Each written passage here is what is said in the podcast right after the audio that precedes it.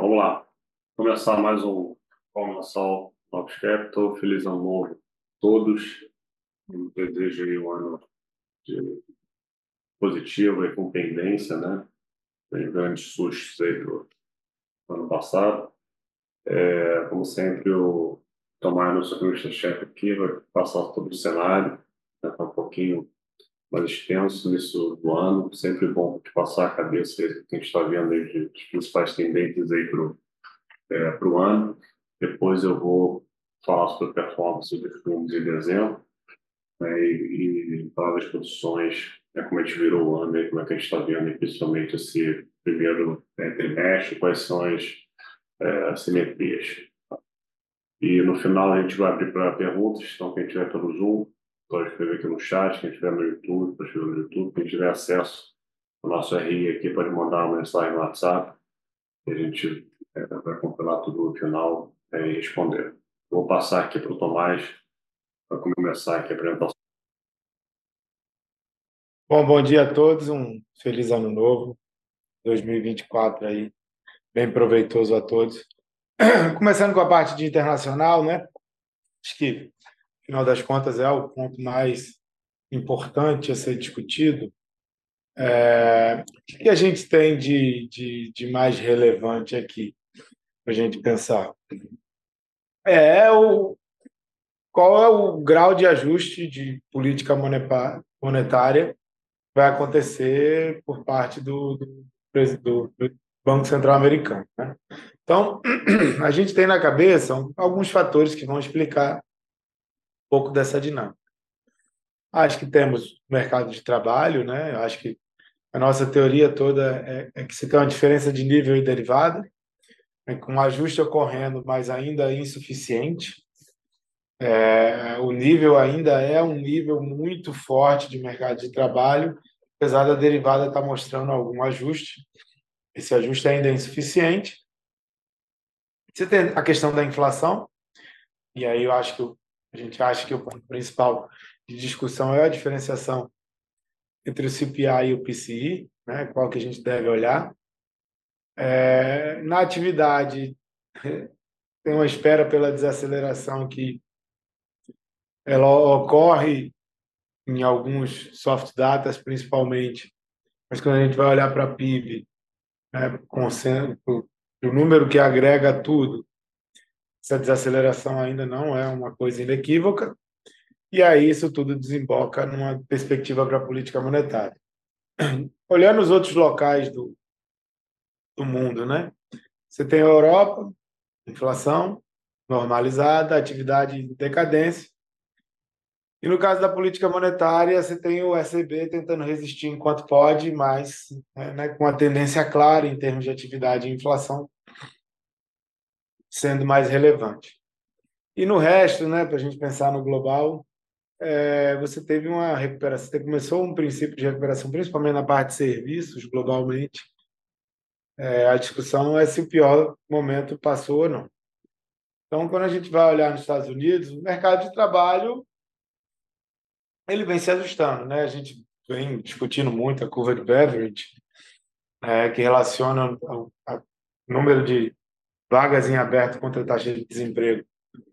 Você teve um ajuste de, do número de vagas em aberto, mesmo sem ter um aumento de desemprego, então é uma normalização do mercado de trabalho com custo baixo. Total job openings recuou, ainda não está no nível pré-pandemia, mas você fez um ajuste é, significativo. que a gente espera é que esse ajuste siga acontecendo. E quando a gente pensa na curva de Beveridge, que ele comece a mostrar algum custo, né? comece a mostrar algum aumento da taxa de desemprego, esse recuo da taxa de job open. Aí, quando a gente olha o JOLT, você tem uma queda em contratações e demissões. Sempre que a gente observa um recuo em contratações e demissões, de alguma forma, ele nos indica um mercado de trabalho menos dinâmico. Então, isso aqui é um antecedente do enfraquecimento do mercado de trabalho seja porque as pessoas não estão pedindo demissão para trocar de emprego, porque não é fácil é, ter novos empregos, e as contratações cessando é, também são resultado disso. Então, é um mercado de trabalho que está dando alguns sinais de estar menos dinâmico à frente. É, o payroll segue firme, né? Se a gente for olhar a média móvel de três e seis meses, eles estão ali próximo a 200, é, 200 mil contratações. É um patamar acima é, do total de contratações necessárias para manter a taxa de desemprego estável. Então, é um patamar que ainda é, é, leva o desemprego para baixo. Só que a gente observa nos últimos, nas últimas divulgações é que você tem alguma concentração, principalmente é, com o setor público sendo relevante para aumentar o nível de contratações e puxar o payroll. Né? Se você descontar essas contratações do setor público, o payroll estaria menos dinâmico do que se mostra no momento. Quando a gente olha o índice de difusão, né, que é um percentual de setores, né, segmentos, reportando um aumento do payroll, ele está abaixo do que estava sendo vivenciado ali no pós-pandemia e está muito próximo ao que acontecia antes, né, no pré-pandemia. Quando a gente olha é, é, a parte de empregos temporários em, em serviços, você também tem uma normalização. Então, tem alguns indicadores dentro do mercado de trabalho mostrando normalização.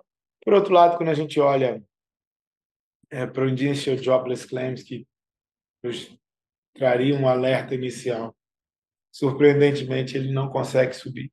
Né? Jobless não consegue subir, então as pessoas não estão sendo demitidas. É, e sem elas serem, sem você ter um aumento no, no Initial Jobless Claims, é difícil imaginar que a taxa de desemprego vai subir. É, sempre a gente vai ter uma discussão das regras de recessão, né?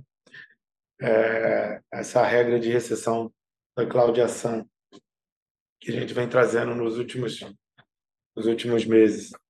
Ela começou a dar alguma indicação de que subiria, estacionou mais ou menos ali entre 0,2 e 0,3. A gente vê que todos os outros momentos anteriores onde essa regra ela começou a subir foi um, um datador de recessão.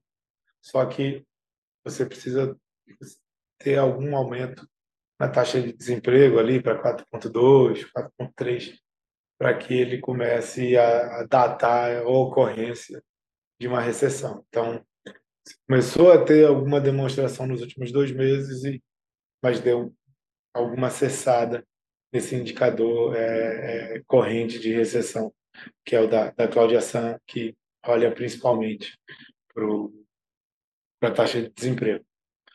Quando a gente olha para a inflação, que a gente vê que algumas métricas mostram convergência, né? na média móvel de três, seis meses, aí tanto do CPI quanto do PCI, você tem alguma convergência é, para o patamar de 2%? É, quando a gente pensa em CPI, a gente necessitaria ver o CPI rodando entre 0,1 e 0,2 para que ali em meados do ano você junho e setembro a gente veja a convergência do CPI para 2%.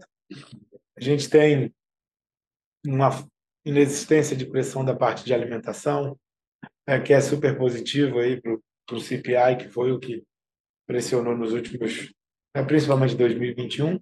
Não tem uma normalização 2021 e 2022 tem uma normalização dos preços de alimentos que vão ajudar na inflação. E o ponto de, né, que, que explica a diferença entre o CPI e o PCI para a gente pensar o que, que o Banco Central americano vai olhar ou não. Você tem quatro efeitos né, que explicam bem a diferença do CPI e o PCI.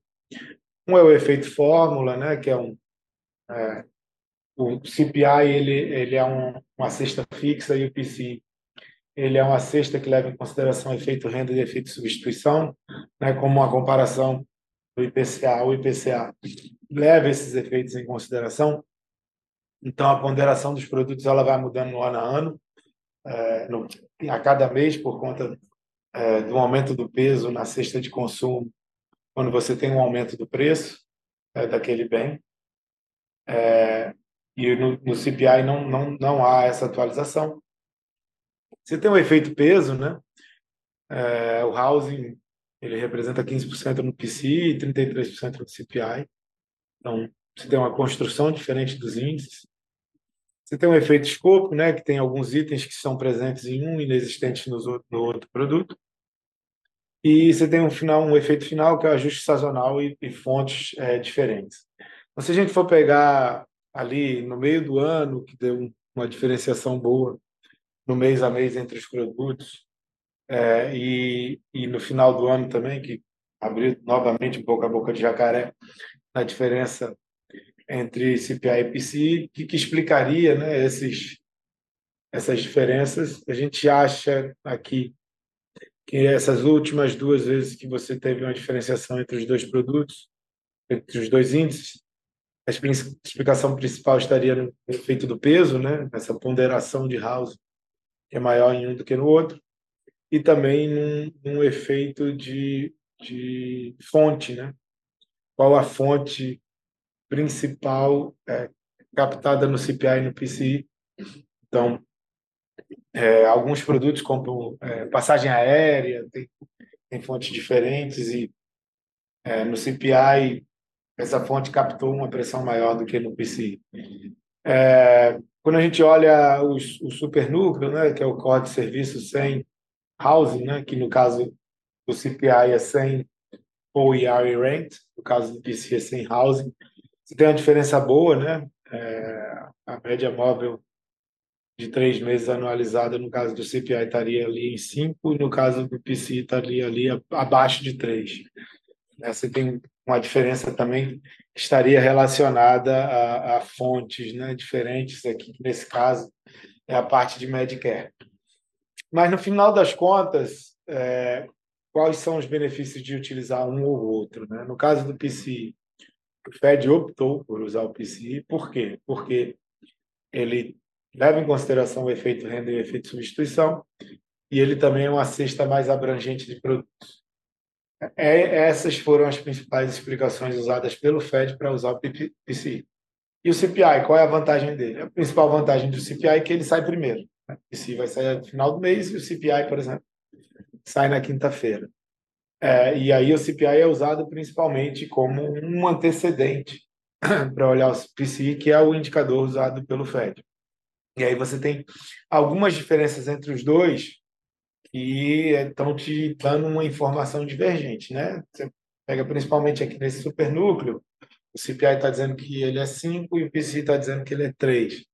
Então, é, a gente tende a preferir olhar mais para o PCI, mas a gente não pode desprezar a informação proveniente é, do CPI. Mas são essas as principais diferenças a explicar é, à frente.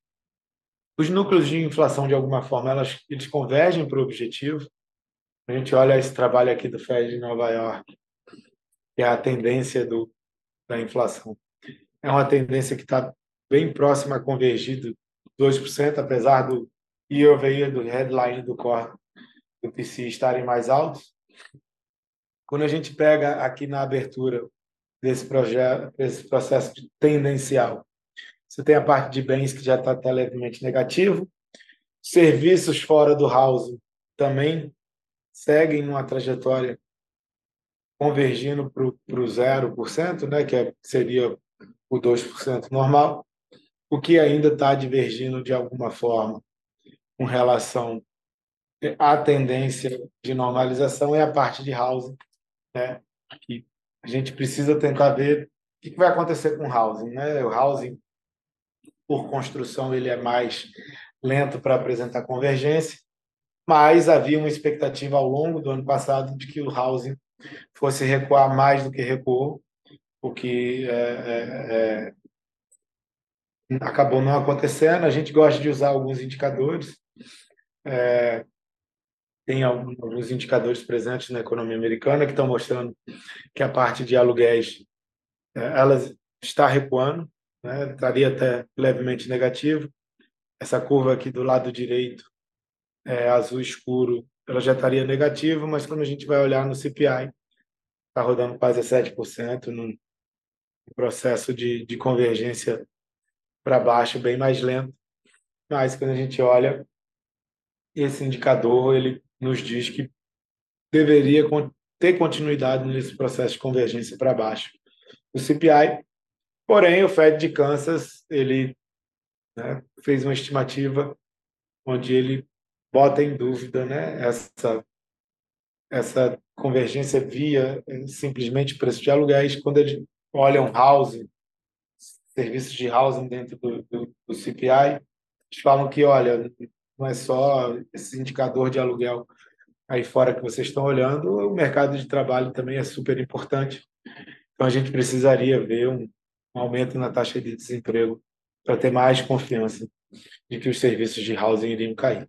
As expectativas de inflação, no caso dos Estados Unidos, seguem melhorando. A gente pega as expectativas de um, três, cinco anos à frente, né, captadas pelo Fed de Nova York. Está no menor patamar ali desde abril de 2021. Então, se ainda não convergiu totalmente para o que era prevalecente no pré-pandemia, mas teve uma bela de uma recuperação nessa questão das expectativas.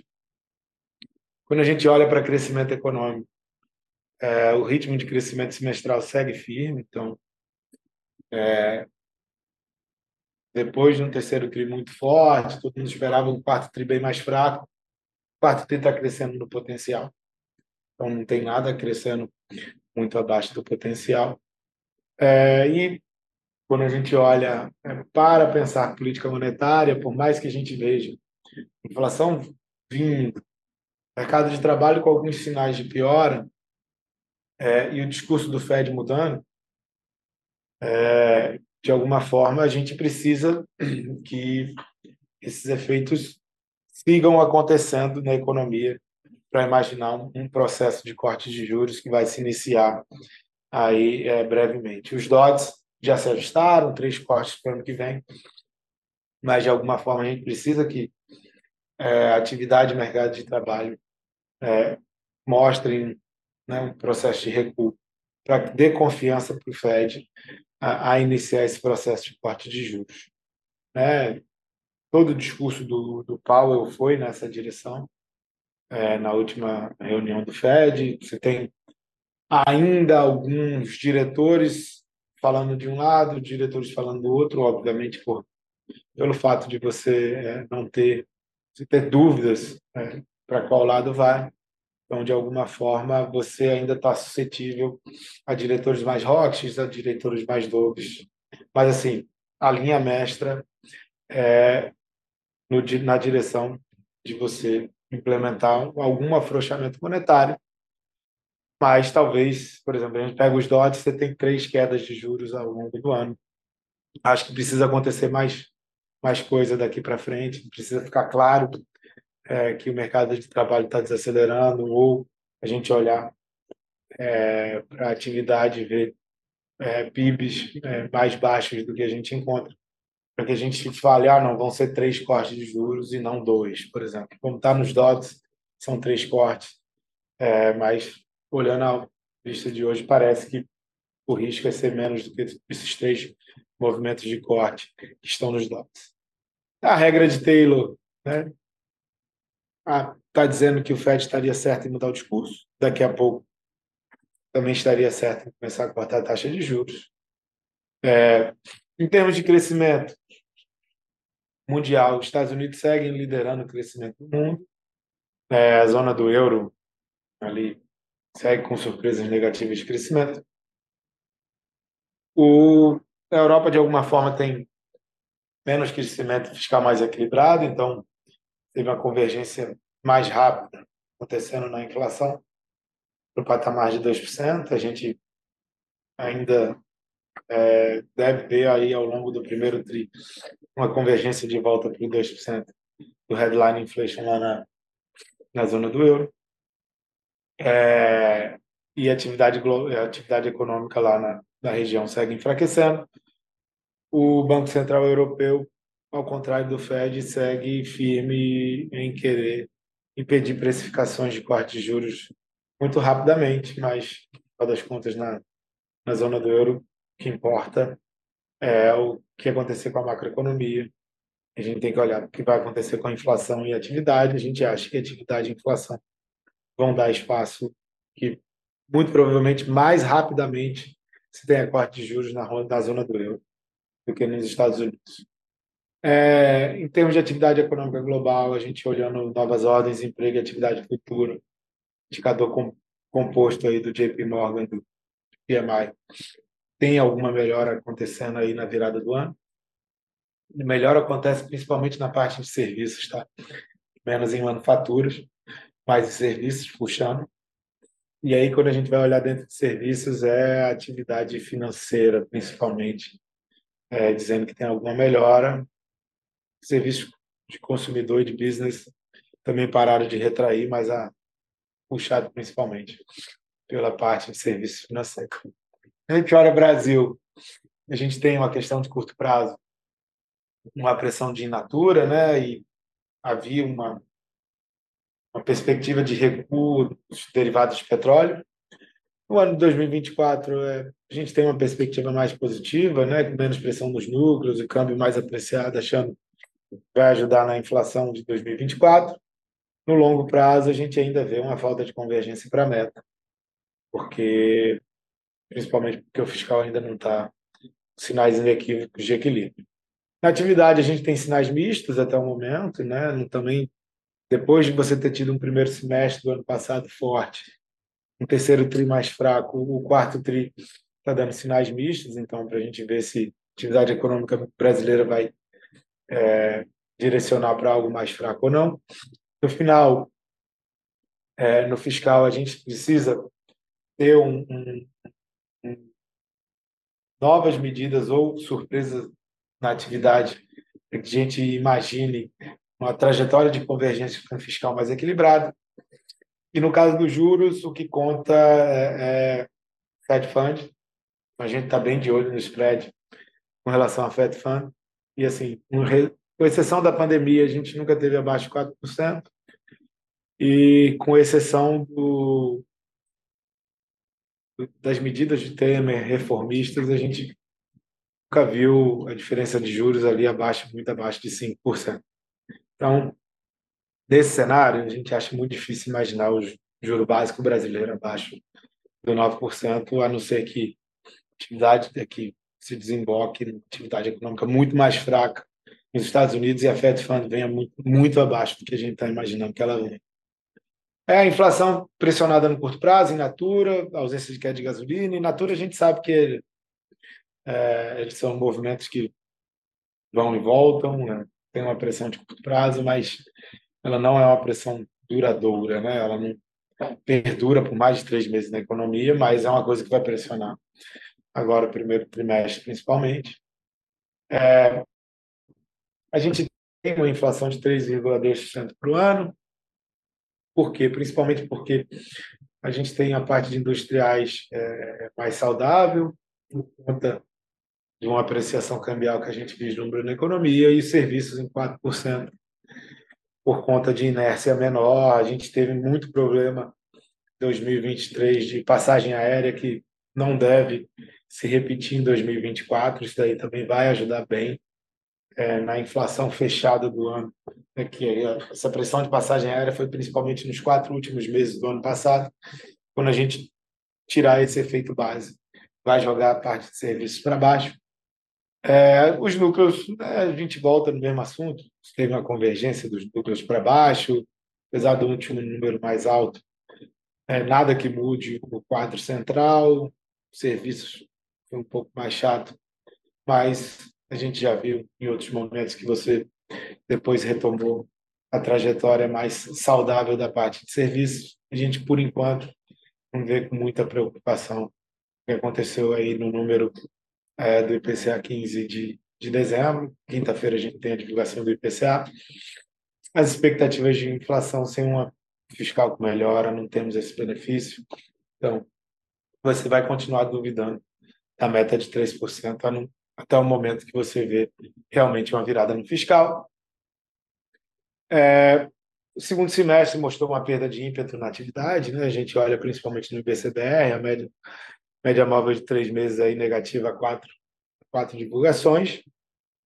É, de alguma forma, o mercado de trabalho mostrando alguns sinais incipientes de acomodação, é, mas mesmo com a massa de rendimentos né, muito forte, muito forte, É, por outro lado, no final do ano, a gente pega alguns indicadores, principalmente é, Cielo aí, indicadores de venda, né?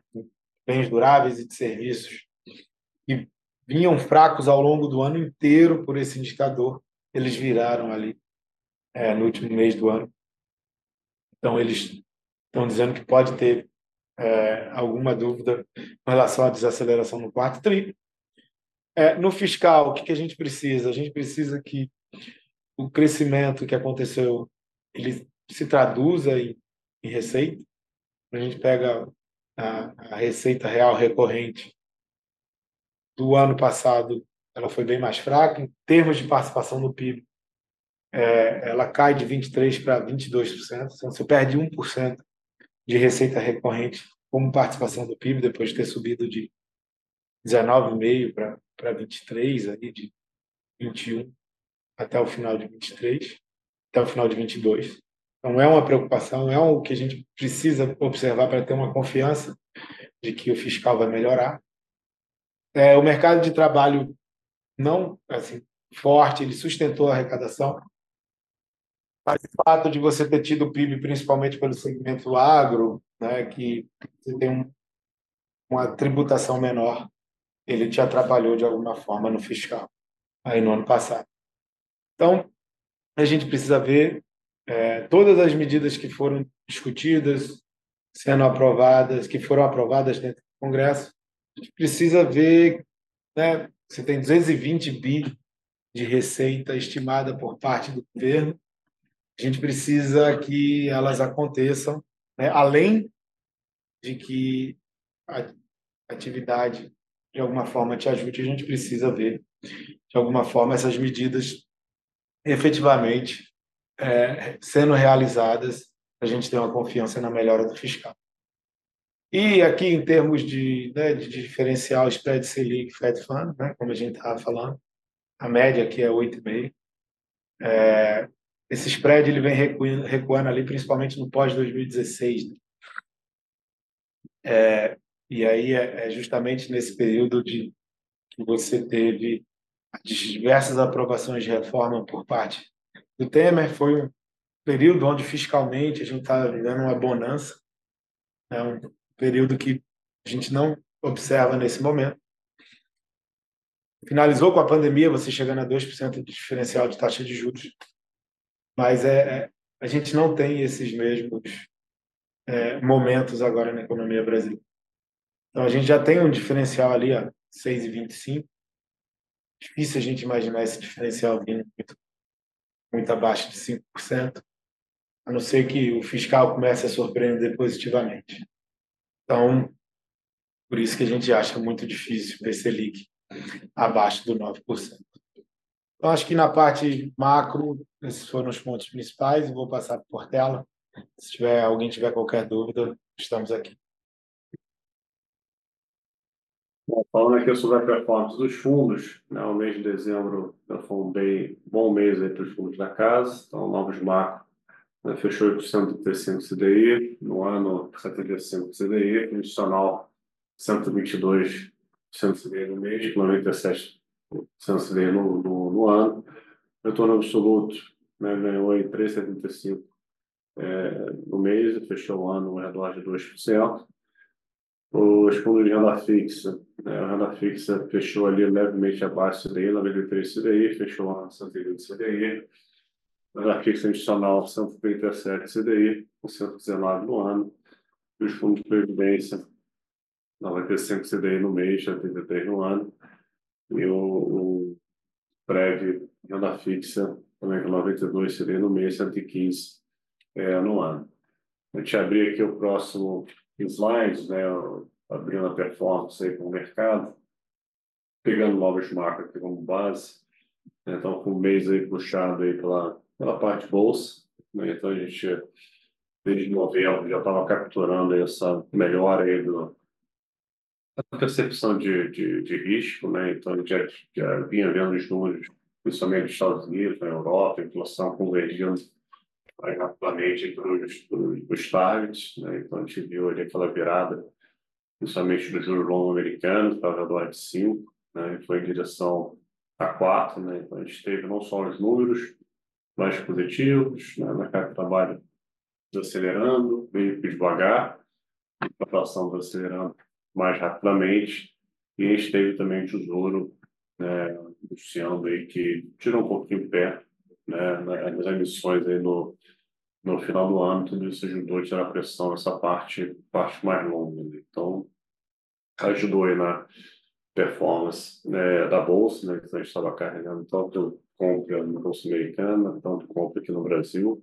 Né, no Brasil teve também né, toda a agenda aí do, do Haddad, do Congresso, né, que, que andou, teve reforma tributária, né, que né, concluída, né, essa primeira parte dela. É, tivemos upgrade né, da S&P, então a gente fechou o ano no, no, no mood aí mais positivo, né, de juros no mundo aí fechando, né, bolsa subindo, dólar, dólar fraco, commodities ainda firme. Né. Estava menor do que estava em novembro, é, né, então, devido ao forte movimento que já estava em novembro, é, então a gente optou por, por reduzir um pouco né, da posição entramos o ano ainda é, animados. Tá? Então, quando você olha a perspectiva para o ano, é um ano que tudo né, conjuga na direção de, de, de positivo para a Bolsa. Né? Que a gente está vendo o FED, que está se preparando para cair os juros, inclusive já está com a discussão de, de reduzir ou acabar com o quantitative tight. Né? Então, lembrando que o que é? Você expande o balanço do, do FED, Banco Central, o QT você comprar e balanço, isso mexe muito com a liquidez aí do, do, do, sistema, né? então ajuda muito a ter performance ativos. Então, se ele começar a estancar essa redução do balanço, né? até conseguir ver aumentando um pouco, é, vai ser muito bom, adicionar dólar fraco, emergente para a Bolsa. Né? Então, o FED caindo os juros, porque a inflação está convergindo mais rápido aí para a meta e com a atividade ainda boa, é um ambiente muito positivo é, para a Bolsa. Né? Não está caindo os juros porque está havendo algum sinal de, é, de recessão. Né? Então, a gente acha que vai ser um ano, apesar da forte alta que a gente viu no final do ano, o fundamento está muito positivo. A gente viu essa primeira semana do ano, questão de, de, de técnico se ajustando, acho que todo mundo virou aí muito otimista, acho que o mercado está tá ajustando é, posição ainda, vamos ver os próximos números. Nessa semana a gente vai ter o, o CPI dos Estados Unidos essa quinta-feira, o IPCA aqui, que vai ser importante para ver se até onde vai essa realizada ou simplesmente passou. Mas a gente acha que olhando aí é, ao longo do ano, essas realizações, essas oportunidades né, para alocar, para pegar esse cenário aí, acho que de FED caindo juros, é, reduzindo o QT, é, atividade pouca política para a Bolsa. Na página da fixa internacional, contribuiu positivamente, é, posições aplicadas, já aplicada aí no, no México, aplicada nos Estados Unidos, é, com a posição de, de shipping na curva nos Estados Unidos também. É, zerou a posição no México, acho que, que andou bem, zerando direcional também aplicado nos Estados Unidos.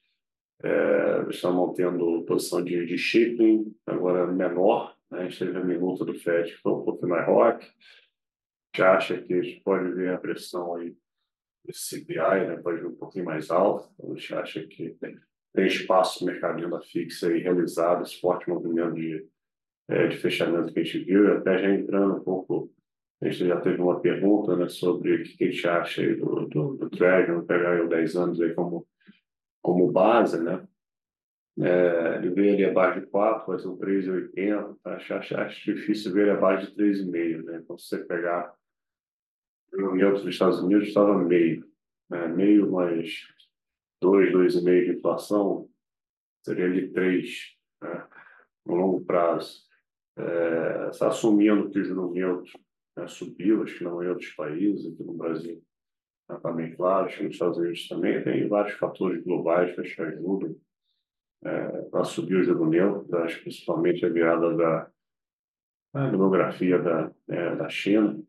É, você subiu ali para um, né, se a gente botar aí mais dois, dois e meio de inflação, vai de uns meio, mais o prêmio de risco, né, vai ter muita emissão, dívida nos Estados Unidos aumentando, eu acho que dificilmente a gente o 10 anos abaixo de 3,5, a não ser que a gente entre no cenário de recessão mais forte. Tá? Então, a gente muito do fundamento do steepening da curva, tá? porque o cenário de emissão vai seguir, né? o americano vai continuar tendo que emitir, é, a gente vai ter o Fed estimulando a economia, caindo os juros, ajustando o juro real, né? o juro real está tá alto, ele vai cair para a inflação, a atividade vai seguir bem, é, o que aumenta a probabilidade de, de ter a queda aí de 150, 200 bips e depois a gente voltar a ter um ciclo de alta, porque a atividade voltou a reacelerar. Então a gente gosta e vai ver essa curva positivamente inclinada aí ao longo do ano. Né? São os dois grandes temas que a gente gosta de acompanhar. Moedas, é, estamos no mês aí, mês 0 a 0, a gente está tentando mirar em uma cesta de mirando dólar fraco, a gente teve um ano aí de 23 de dólar muito forte, mais um ano de dólar forte, né? a gente acha que a gente é, vai virar isso daqui para frente. O resto ali da, da, Austrália, a gente fez uma cesta, né, pegando a Austrália, Yen, CNH, é, o próprio real dentro dessa cesta também, não, não muito grande ainda, é, e parte vendida contra o euro. Né? O euro na Europa tem tudo para ser o primeiro né, país, aí, continente, a é, começar um ciclo de queda de juros, a inflação de fato convergindo mais rapidamente, como Tomás mostrou ali, né, a parte fiscal, eles estão segurando o fiscal já há bastante tempo, diferente dos Estados Unidos, né, que pisou no queda aceleradora no passado ainda. Então, a atividade está muito fraca é, e a inflação já convergiu mais rapidamente para 2%. Né? Então, acho que o euro aí é, não vai sustentar aí nesse, no relativo com os outros países, principalmente os Estados Unidos. É, renda fixa local, a gente é, é teve um ganho aí ah, nas bases intermediárias, né, um pouquinho aplicado. É, o juro chegou aí perto de, de 9, a gente já não gosta mais é, de estar aplicado, até gosta de ficar tomado, tá? 9 então, se tudo der certo, de 8,5. Né? Então, acho que o juro é um bom hedge para os outros ativos também. Então, está otimista com, é, com a Bolsa, está né? Tá otimista com o Real. Acho que o Real pode seguir escorregando aí devido ao fluxo, resto da balança. Acho que vai continuar tendo investimento. É, e se o juro for para 8,5, acho que paralelos para na Bolsa explode. Né? Então, é, virou um bom hedge é, implícita está muito baixa, isso está em 4. É, é, a inflação vai rodar ali é 3, 3,5. A gente está com 3,20, a gente tem algumas expressões no início do ano aí. A gente vai analisar essa parte de alimentação, deve ter onde vai, tem educação, está tendo reajuste né, nas escolas, todo mundo tentando recuperar a época da pandemia, teve muito desconto. A gente pode ter uma pressão mais alta no início do ano. É, mas, é, então, o que a gente fez? A gente virou o ano comprado implícito e está um pouco tomado nos juros, essa região de 9. Acho que o mercado vai ficar oscilando entre 9 e 9,5. A gente vai ter uma agenda mais puxada nesse de ano, de pressão né, na inflação aí no curto prazo, as implícitas estão nas mínimas, e vamos ter também discussão de fiscal aí em março, né, nova pressão para mudar a meta. É, também assimétrico essa parte de, de juros locais. Tá? É, então, o resumo o, todo da cabeça é esse, é, renda fixa internacional, olhar um pouco o range, acho que fechou bastante, a gente está de olho em outros países também, esperando para ver quando vai ser realizado de juros, juros na Inglaterra, vão voltar a aplicar novamente. É, Europa, acho que está com juros já muito baixos, Acho que os Estados Unidos também claro também que, é, dependendo do prêmio, aí, vale a pena carregar, porque o FED parece estar comprometido a, a, a ajustar no nível do juro real. É, e bolsas globais, eu, eu acho que conseguiram tão, tão positivo, principalmente emergente, né? Eu, acho que o Brasil, mesmo tendo feito o máximo, meio tem espaço né, subiu muito por causa de perto no ano passado e já acho que agora essa parte ligada aos small caps aí vão, vão liderar a tendência desse ano. Né? Então, se o juro é 9, se o juro é abaixo de 9, acho que a Bolsa é, vai estar no patamar mais alto, isso que a gente está tá posicionado, carregando o tamanho para aguentar essa, é, esse de ano um pouquinho mais, mais volátil. Olhando aqui também na, é, sobre renda fixa, né, que teve uma pergunta, né, como é que a gente está posicionado.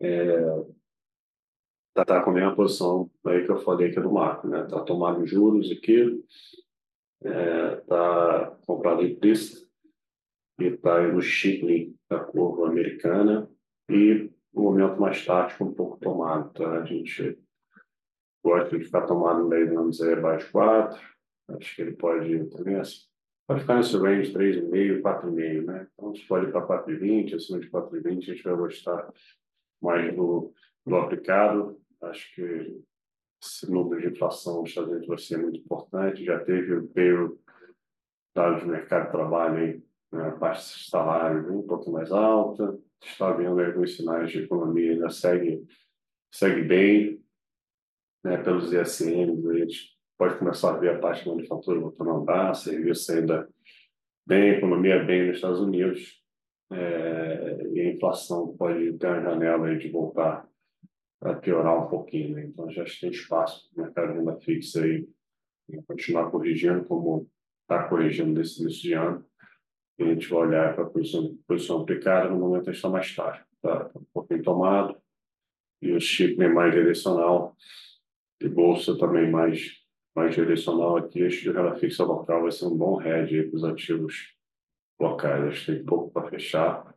O Banco Central tem sido bem vocal, você lendo a ata do Copom, ele é, dá a entender de que parece que a surpresa positiva do FED que todo mundo teve, ele olhou pelo lado negativo, né, que a, o FED vai estimular a economia global, né, vai ajudar a inflar preço, vai ajudar a manter os commodities no patamar mais alto, e isso não vai ser desinflacionário, vai ser inflacionário, mesmo com o câmbio apreciando. Né? Então, acho que a gente perdeu a janela para acelerar aquela de juros. É, está acelerando agora em janeiro e março, só que em março a gente vai ter a discussão de, de alterar a meta é, novamente. Né? É, deixa eu ver se tem mais alguma pergunta. Não. Então, vamos é, encerrar aqui o call. Agradecer a presença é, de todos. É, está sempre à disposição aqui, o RI, o time de gestão, para tirar qualquer dúvida. É só entrar em contato aqui com a gente. Um bom ano novo e até o próximo call que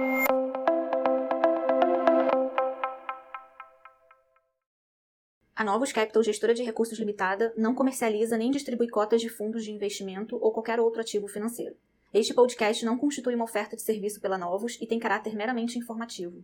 A Novos utiliza informações de fontes que acredita serem confiáveis, mas não se responsabiliza pela exatidão de quaisquer das informações assim obtidas e utilizadas neste podcast, as quais não foram independentemente verificadas. Estas informações podem estar desatualizadas ou sujeitas a opiniões divergentes. Este conteúdo não constitui uma opinião ou recomendação, legal ou de qualquer outra natureza, por parte da Novos, e não leva em consideração a situação particular de qualquer pessoa. A utilização das informações aqui contidas se dará exclusivamente por conta e risco de seu usuário. Antes de tomar qualquer decisão acerca de seus investimentos, a Novos recomenda ao interessado que consulte seu próprio consultor legal.